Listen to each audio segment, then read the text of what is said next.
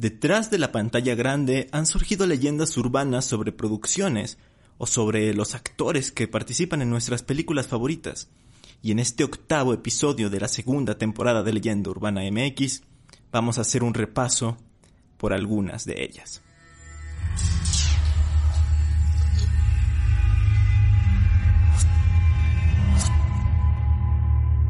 Esto es Leyenda Urbana MX con Ismael Méndez.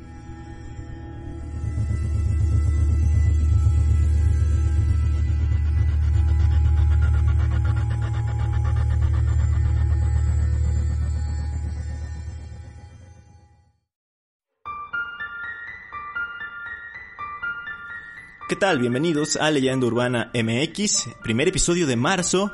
Ya estamos muy cerca de cumplir un año con el podcast. Fue el 27 de marzo de 2020 cuando se publicó el primer episodio en este formato. Y para celebrar, para festejar, voy a hacer un live en mi canal de YouTube, Leyenda Urbana MX, justamente el sábado 27 de marzo. Voy a estar hablando de cómo surgió el proyecto, el proceso creativo, que viene para el futuro y también voy a estar contestando sus preguntas, tanto aquellas que tengan que ver con los temas que hemos tratado, así como dudas que tengan acerca de la producción de los programas. Háganmelas llegar a través del Facebook o el Instagram Leyenda Urbana MX o mediante el mail a contacto arroba mx Dicho esto, vámonos con el tema de la semana. Hace algunos meses hablamos de leyendas urbanas de la televisión mexicana y ahora trasladamos el tema al séptimo arte. Pero no solo hablaremos de películas en específico, sino a todo lo que rodea a este mundo. De hecho, me voy a enfocar bastante más en el talento, en los actores, pues son de quienes han surgido más leyendas urbanas. Pero antes, un poco de historia. El cine mexicano se remonta a la llegada al país de los, pues de las concesionarios más bien de la casa Lumière. Esto sucedió en agosto de 1896 y en este cine primitivo predominó el documental corto. De hecho, se considera que uno de los primeros actores mexicanos fue el revolucionario Pancho Villa. Hollywood se acercó a Pancho Villa para dar seguimiento a sus campañas y llevar al pues naciente público del cine las noticias de otro país y, pues de un general que era famoso porque era perseguido tanto en México como en Estados Unidos porque recordemos que también hizo eh, pues algunos ataques a ciudades estadounidenses. Así, eh, una compañía llamada Mutual Film propuso a Pancho Villa pagarle por filmar sus batallas y se dice que sí cerraron el tratado por unos 25 mil dólares y el 20% de las ganancias en taquilla para, para el revolucionario. Eh, y esto pues le caía súper bien a Pancho Villa porque eh, pues no tenía muchos recursos para llevar a cabo esta lucha revolucionaria que en mayor medida estaba llevándose a cabo por campesinos, por el pueblo. entonces se hicieron dos cintas la primera es la más conocida de ellas, que fue la batalla de Ojinaga. Y bueno, pues obviamente para los que no lo saben, se hizo la batalla, pero después de que terminó, hicieron como que volviera a entrar Pancho Villa con su ejército para filmarlo para la película. Entonces, bueno, fue ahí un dato curioso. Ya después de todo esto comenzaron a hacerse otro tipo de producciones, de cine modo, por supuesto, y ya para el año 1917 se estrena la que es considerada por muchos la primera película oficial del cine mexicano, una película llamada La Luz, tríptico de la vida moderna. Luego, a partir del año 1929, se vino la etapa del cine sonoro y pocos años después, ya en la década de los 30, explotó la conocida época de oro del cine mexicano, en donde ya vemos nombres importantes, salieron directores como el Indio Fernández, eh, Mitocayo, Ismael Rodríguez, actores como Pedro Infante, Jorge Negrete, Pedro Armendáriz y actrices como Dolores del Río o María Félix. Para la gran mayoría de personas esta ha sido la etapa más prolífica y de mayor calidad del cine mexicano, y por eso también es una etapa que tiene muchas historias, ya lo vamos a ver más adelante. Luego de este periodo, eh, pues salieron ya mis favoritos del cine mexicano, eh, que es Cantinflas, que estuvo en este periodo y luego más adelante, y pues también el famosísimo Tintán.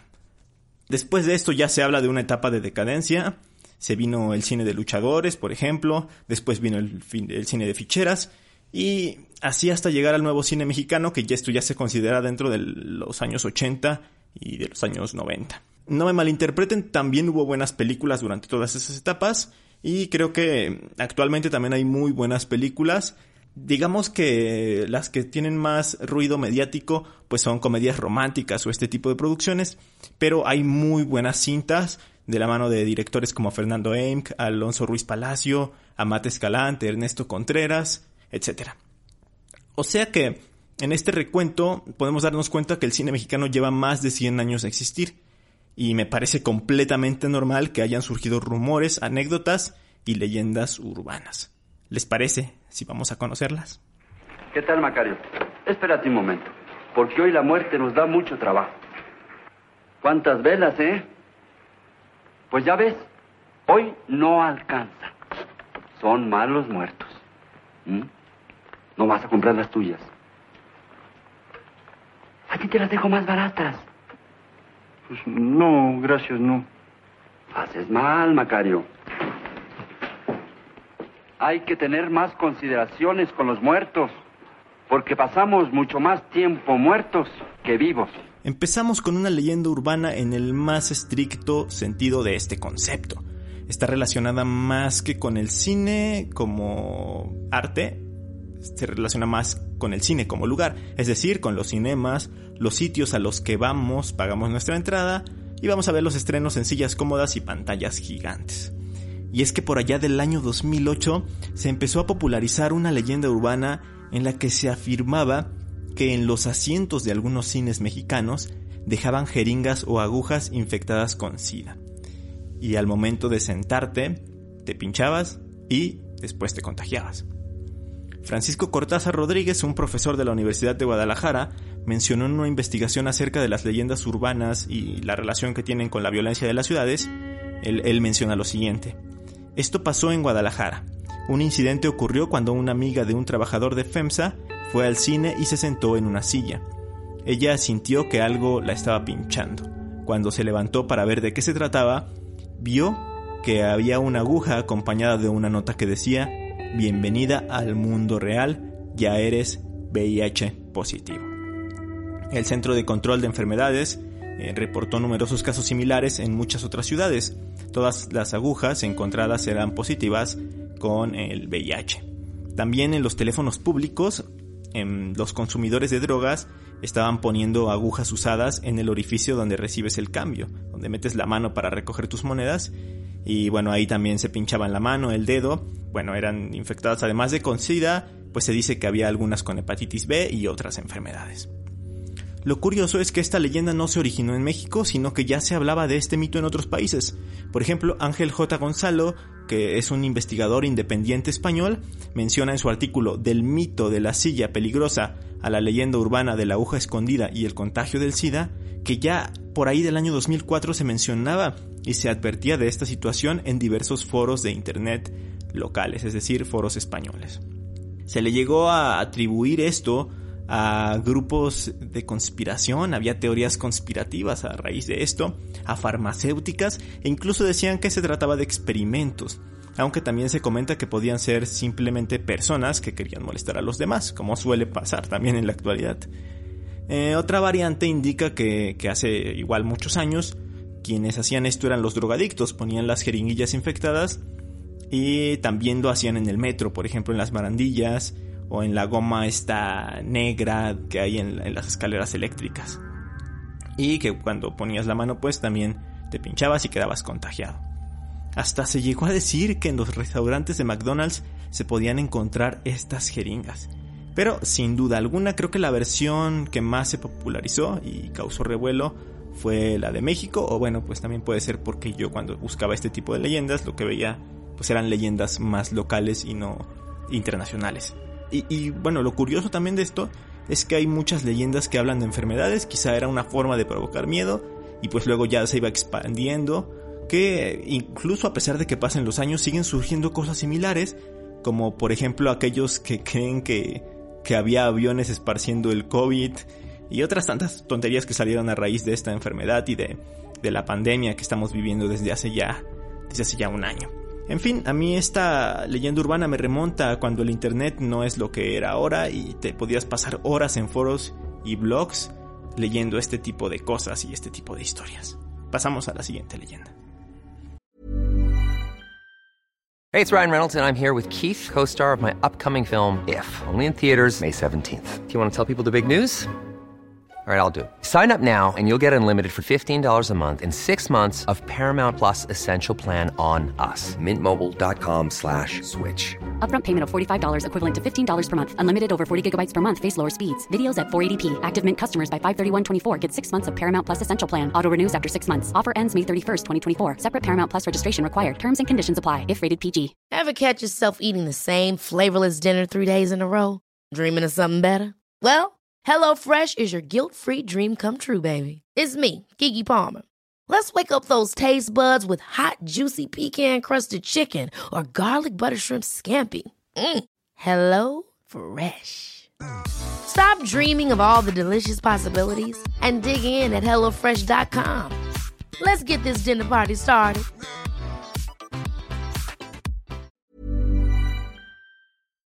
Vamos a hablar ahora de una estrella de cine, ahora sí. Fue el ídolo de México durante la época del cine de oro e incluso hasta la actualidad todavía. Ya sabrán que estoy hablando del que aparece en la portada del episodio, de Pedro Infante. Pedro Infante nació en Mazatlán, Sinaloa, en el año de 1917, y además de ser actor fue uno de los más grandes intérpretes de la música ranchera en ese entonces junto con Jorge Negrete. Grabó algo así como 60 películas y más de 300 canciones. De sus cintas más conocidas yo creo que está Tizoc, Nosotros los pobres, eh, Ustedes los ricos obviamente, y también Dos tipos de cuidado junto con el mismísimo Negrete, donde hay una escena de coplas mítica y eh, me, me, acordé que algunos decían que, que era como el antecedente de las batallas de rap, que era la Red Bull Batalla de los Gallos México 1953. En fin, eh, pues este gran actor recibió el Ariel que otorga la Academia Mexicana de Artes y Ciencias Cinematográficas y en el 57 recibió el Oso de Plata del Festival de Cine de Berlín como mejor actor principal, pero este eh, premio ya lo obtuvo de manera póstuma porque ese mismo año falleció en un accidente aéreo. Tenía la edad de 39 años. Les voy a contar un poco del accidente. Eh, él era fanático de la aviación, acumuló unas casi 3.000 horas de vuelo como piloto y el 15 de abril del 57, eh, Pedro Infante piloteaba un, un C-87 Libertator Express, un avión de fabricación estadounidense, y poco después de despegar del aeropuerto de Mérida, acompañado por el capitán y el mecánico del vuelo, apenas había alcanzado poca altura cuando eh, su avión se desplomó entre las 7 y media y las 8 de la mañana. Esto en pleno centro de la ciudad de, América, de Mérida, Yucatán, en el sureste de México. El avión impactó boca abajo, lo que se sugiere que fue una pérdida total del control. Se investigó el accidente y se determinó como causa probable que se debió a un, error de maniobra. Esto fue probablemente provocado por el corrimiento de carga debido a una estriba incorrecta. En esa fase del vuelo pues acababa de despegar, entonces estaba casi lleno eh, el tanque de combustible.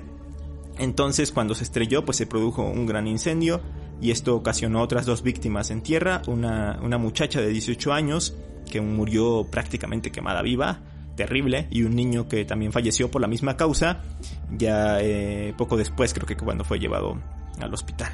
Y otras personas sufrieron quemaduras bastante graves. Lo interesante de esto es que después de su muerte fue que empezaron a surgir algunos rumores.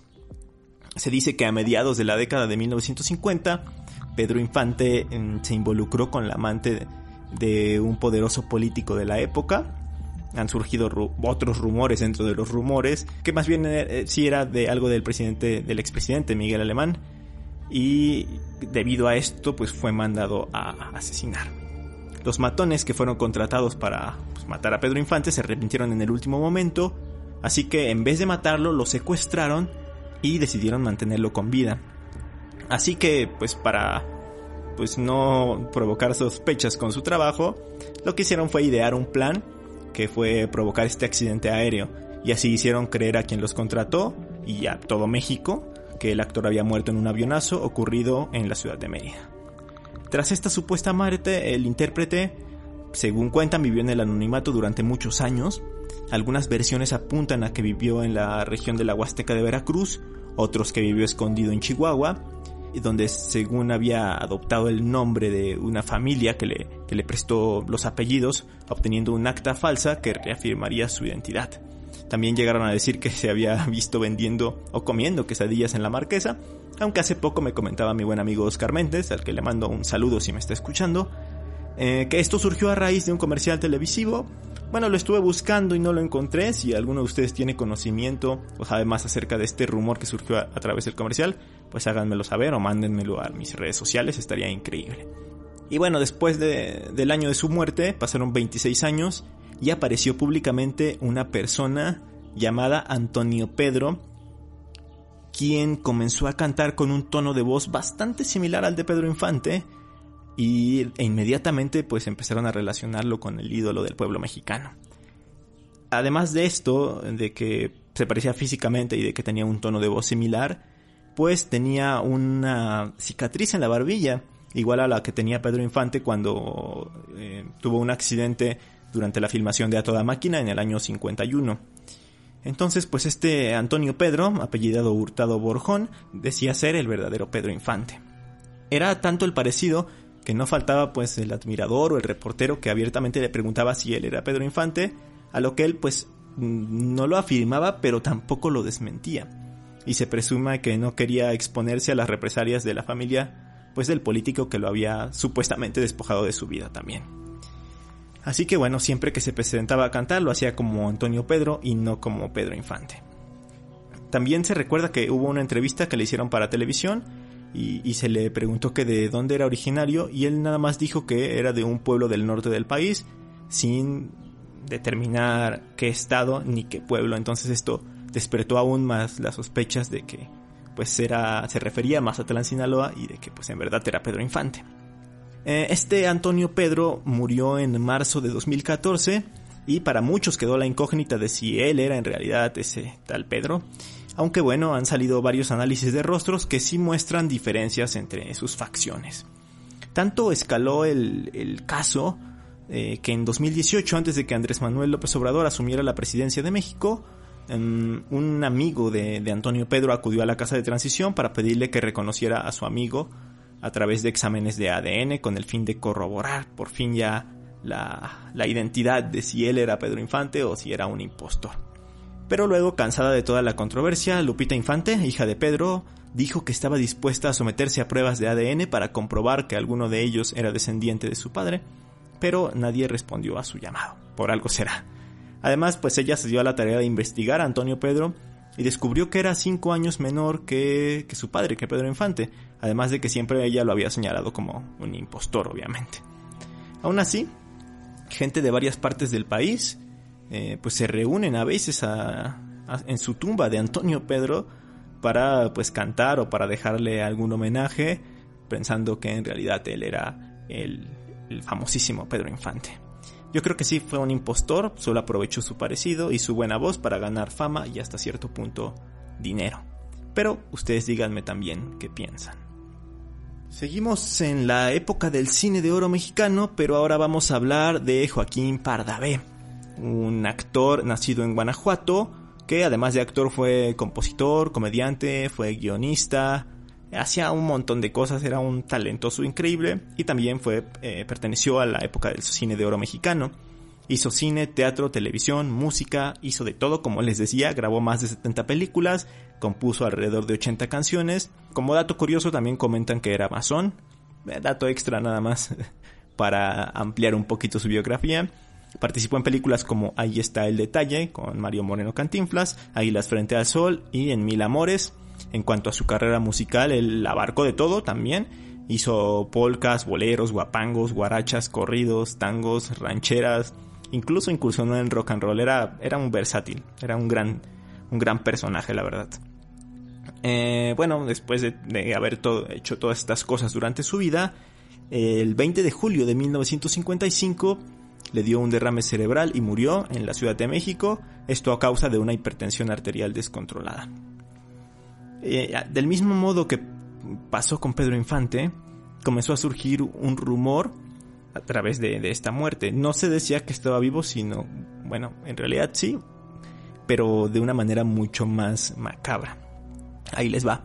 Según la leyenda, Pardavé sufría de catalepsia, que es una enfermedad que ataca al sistema nervioso de una manera repentina y se caracteriza por la rigidez e inmovilidad del cuerpo y la pérdida de la sensibilidad. Esto puede hacer que, el enfermo parezca muerto, aunque en realidad nada más esté con, esta condición que es temporal. O sea, sucede de vez en cuando, pero no es permanente, es temporal y después se recupera. Entonces, así nació una historia que inmortalizó al, famoso actor. Cuenta la leyenda que cuando sufrió este ataque el 20 de julio, su doctor de cabecera se encontraba fuera de México y fue atendido por alguien más, que desconocía esta condición. Entonces se determinó que ya había perdido la vida. Como pues la estrella que era, tuvo un funeral y fue sepultado en el lote de actores localizado en el Panteón Jardín de la Ciudad de México. Se dice que el actor fue enterrado con su testamento en el bolsillo, por lo que procedieron a exhumar sus restos para obtenerlo, y fue ahí cuando el terror llegó a quienes participaban en la recuperación del documento. La leyenda cuenta que se trabajó para retirar la tierra y las losas eh, que están sobre el ataúd, y que cuando abrieron justamente el ataúd, pues todos se quedaron impactados. El cuerpo no se encontraba como lo habían dejado, de hecho estaba completamente boca abajo, como si hubiera intentado apoyarse por abajo para levantarse y abrir la caja. Había sangre por todas partes, sus dedos eh, estaban rígidos y contraídos, eh, y también eh, se había rasgado el rostro de desesperación. Así que todo esto indica que había sido enterrado vivo, o al menos eso es lo que cuentan. Escaló la leyenda bastante y sus familiares tuvieron que salir a desmentir este rumor, tanto en entrevistas como a través de periódicos y también en televisión. También, sobre todo cuando se hizo un reportaje sobre su vida, salió uno de sus sobrinos, desmintió el rumor de una manera tajante y aseguró que sus restos ni siquiera habían sido exhumados, aunque de todos modos la leyenda siguió contándose y se hizo bastante popular. Eh, lo que sí queda con un poco de misterio es saber de dónde surgió la leyenda, porque pues no se sabe exactamente, aunque se asegura que se originó debido a una nota publicada en el periódico La Prensa cuando se hacía la cobertura su fallecimiento. No sé si por un tema de buscar más ventas de su periódico, de causar esta polémica para que todos lo leyeran, o simplemente por hacer la maldad y por crear este, este rumor. A pesar de todo, creo que es uno de los miedos más grandes que existen. Creo que muchos tendrían ese miedo de ser enterrado. De hecho, he conocido a personas o he escuchado testimonios de gente que dice que, que preferirían ser cremados al momento de morir para evitar que pues se equivocaran y fueran enterrados vivos. Entonces es un miedo constante, un miedo que ha llegado incluso a la literatura porque hay un cuento de Edgar Allan Poe llamado Enterrado vivo, el cual pues habla de, este, esta situación, esta circunstancia y que ha causado miedo desde tiempos inmemorables. Esto siguiente que les voy a contar no es una leyenda urbana como tal, porque sucedió en realidad, pero vamos a hablar de una película maldita que me parece interesante mencionar de una vez en este episodio, porque además involucra a un mexicano. En 1956 se estrenó una película llamada The Conqueror, o en español se conoció como El Conquistador de Mongolia. Esta cinta relata las conquistas de Genghis Khan, y entre su reparto estuvo Pedro Armendáriz, actor mexicano también de la época de oro, que es lo que les comentaba al inicio, que muchas historias surgieron aquí en la, en la época de oro. La película fue filmada en las afueras de la ciudad de St. George, en Utah, cerca del estado de Nevada, que se encuentra a unos 160 kilómetros de la zona de pruebas nucleares del gobierno de los Estados Unidos. Solamente en el año de 1953 se hicieron 11 pruebas nucleares en ese lugar. La producción eh, estaba un poco consternada por esto, pero se determinó que no había peligro de radiación. Se dijo que que no, no había ningún peligro grabar ahí, querían hacerlo en las locaciones reales, pero debido a problemas políticos, porque por, por, conflictos internacionales, pues no se podía grabar en, en locaciones reales de, de, Mongolia. Entonces, pues se, determinó que sí se iba a hacer la película ahí en ese desierto que estaba cerca de Nevada. A pesar de todo, mm, durante el rodaje se sufrieron muchas cosas porque estaban grabando a 40 grados y había bastantes cosas extrañas. Por ejemplo, se desbordó un río que estuvo a punto de, arruinar todos los decorados. En fin, pasaron bastantes cosas, que todos lo tomaron como anécdotas divertidas hasta ese entonces.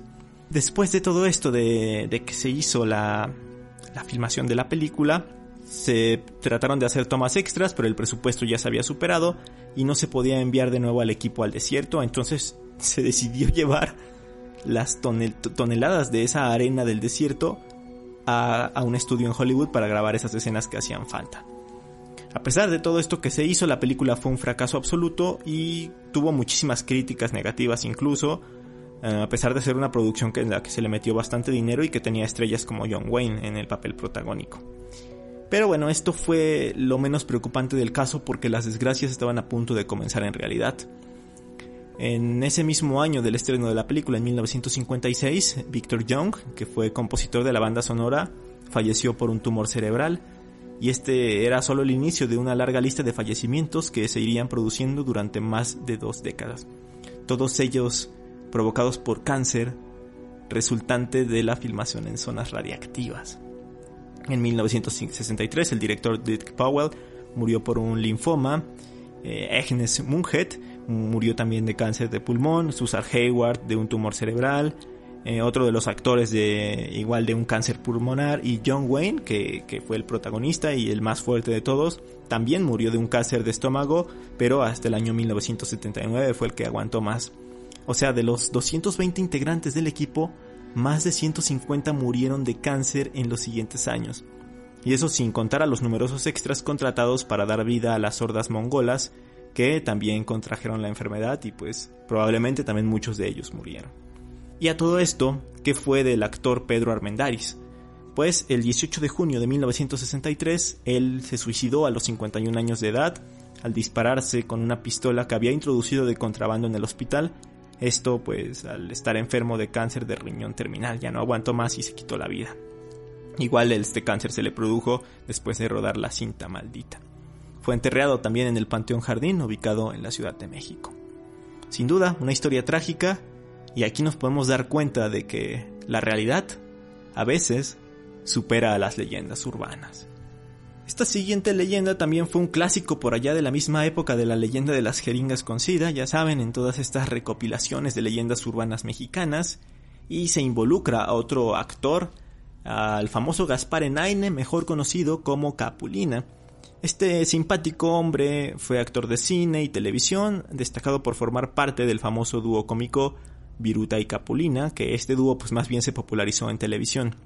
Igual que muchos de los ya mencionados en esta lista, fue bastante prolífico, grabó unas 82 películas durante su vida. Y además hizo otras cosas, como les comento, estuvo incursionando en tele, grabó programas, en fin. También trabajó muchísimo. Fue apodado el rey del humorismo blanco porque nunca utilizó palabras obscenas o situaciones de contenido para adultos en sus bromas. Entonces también por eso era como muy respetado. Aunque esto último se puso en duda debido al surgimiento de una leyenda urbana bastante particular, Cuentan las malas lenguas que Capulina solía hacer fiestas en su casa a las cuales asistían los famosos mexicanos. Y conforme pues la fiesta iba agarrando tono, iban tomándose algunos tragos y se iba adentrando la noche, pues algunos se aventuraban a entrar a una habitación en donde supuestamente se organizaban orgías.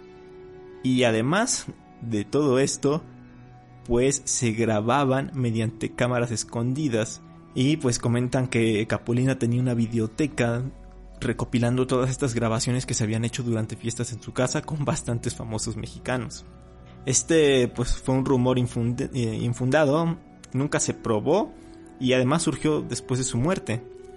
En todo caso, pues según de haber existido esta supuesta colección pornográfica, hubiera sido destruido por su viuda y por su hijo después justamente de, de su muerte, no logré hallar el origen de la leyenda ni si sus familiares ya habían salido a desmentir, aunque de todos modos suena bastante, bastante falsa.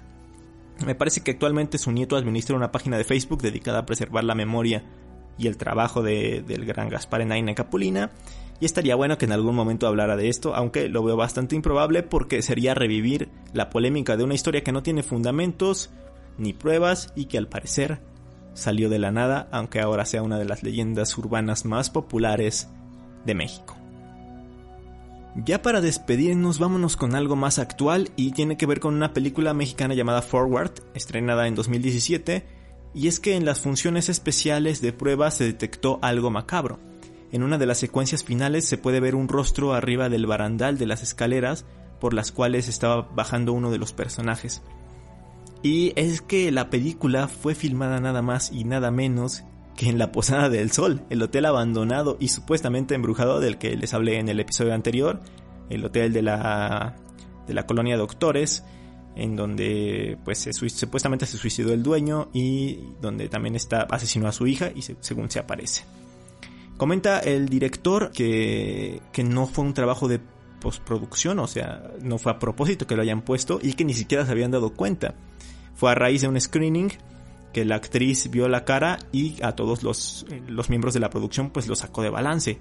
Empezaron a correr cuadro por cuadro la escena y ahí se puede ver la cara y después desaparece. Lo curioso de esto y lo que hizo dudar a muchos de la verosidad es que también sale una noticia en la que la producción iba a pedir permiso al espíritu de la niña que según recorre el hotel para poder hacer la filmación. De hecho les comenté en el episodio pasado también que hay altares, entonces pues también la producción dejó algo en el altar para eh, pues que la niña no los molestara mientras hacían este rodaje de la película. Esto ya suena como un poco más a un plan de marketing, pero pues no se sabe con claridad lo que sucedió. Lo que sí se puede hacer es eh, ver la cara que sale en la escena mencionada.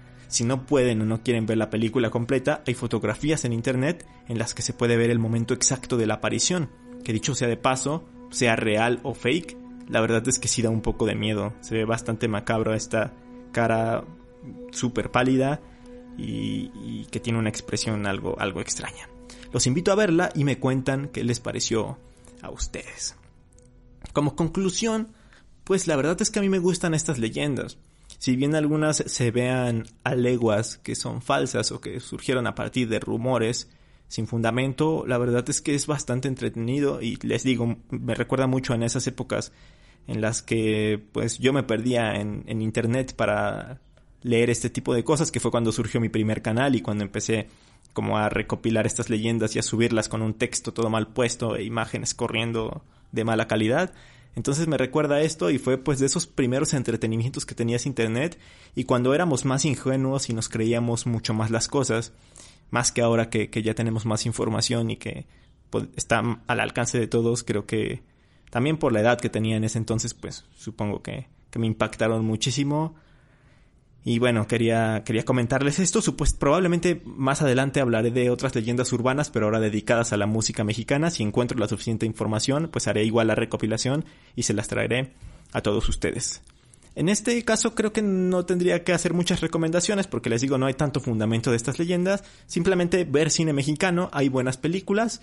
O pues revivir las películas clásicas. Para mí recomendaciones de películas clásicas 100% Macario. Dos tipos de cuidado eh, el Revoltoso de, de, Tintán, El Bombero Atómico de Cantinflas, en fin, hay una gran cantidad de películas del cine de oro, no podría terminar de mencionar películas buenas. Y actuales, películas actuales, eh, les puedo recomendar varias, El Estudiante, Sueño en otro idioma, Eli, Güeros, eh, en fin, hay bastantes películas que, que, tienen lo suyo y, que nos pueden hacer cambiar de opinión acerca de lo que se piensa actualmente del cine mexicano, de que es pura comedia romántica, de que está mal hecho, de que es chafa. Claro que hay muchas películas que son así, y les digo, son las más mediáticas, las más comerciales, pero si escarbamos un poquito podemos encontrar joyas ocultas bastante, bastante buenas, así que investiguen un poquito y pónganse a ver cine mexicano ahora que seguimos todavía en algunos casos encerrados. En fin, espero que les haya gustado muchísimo este episodio. Eh, ya saben que los espero en el live del 27 de marzo y también los espero los viernes en el programa Magazine 99 de Ori Stereo 99.3. Mientras tanto, nos escuchamos aquí en Leyenda Urbana MX el próximo domingo. Hasta entonces.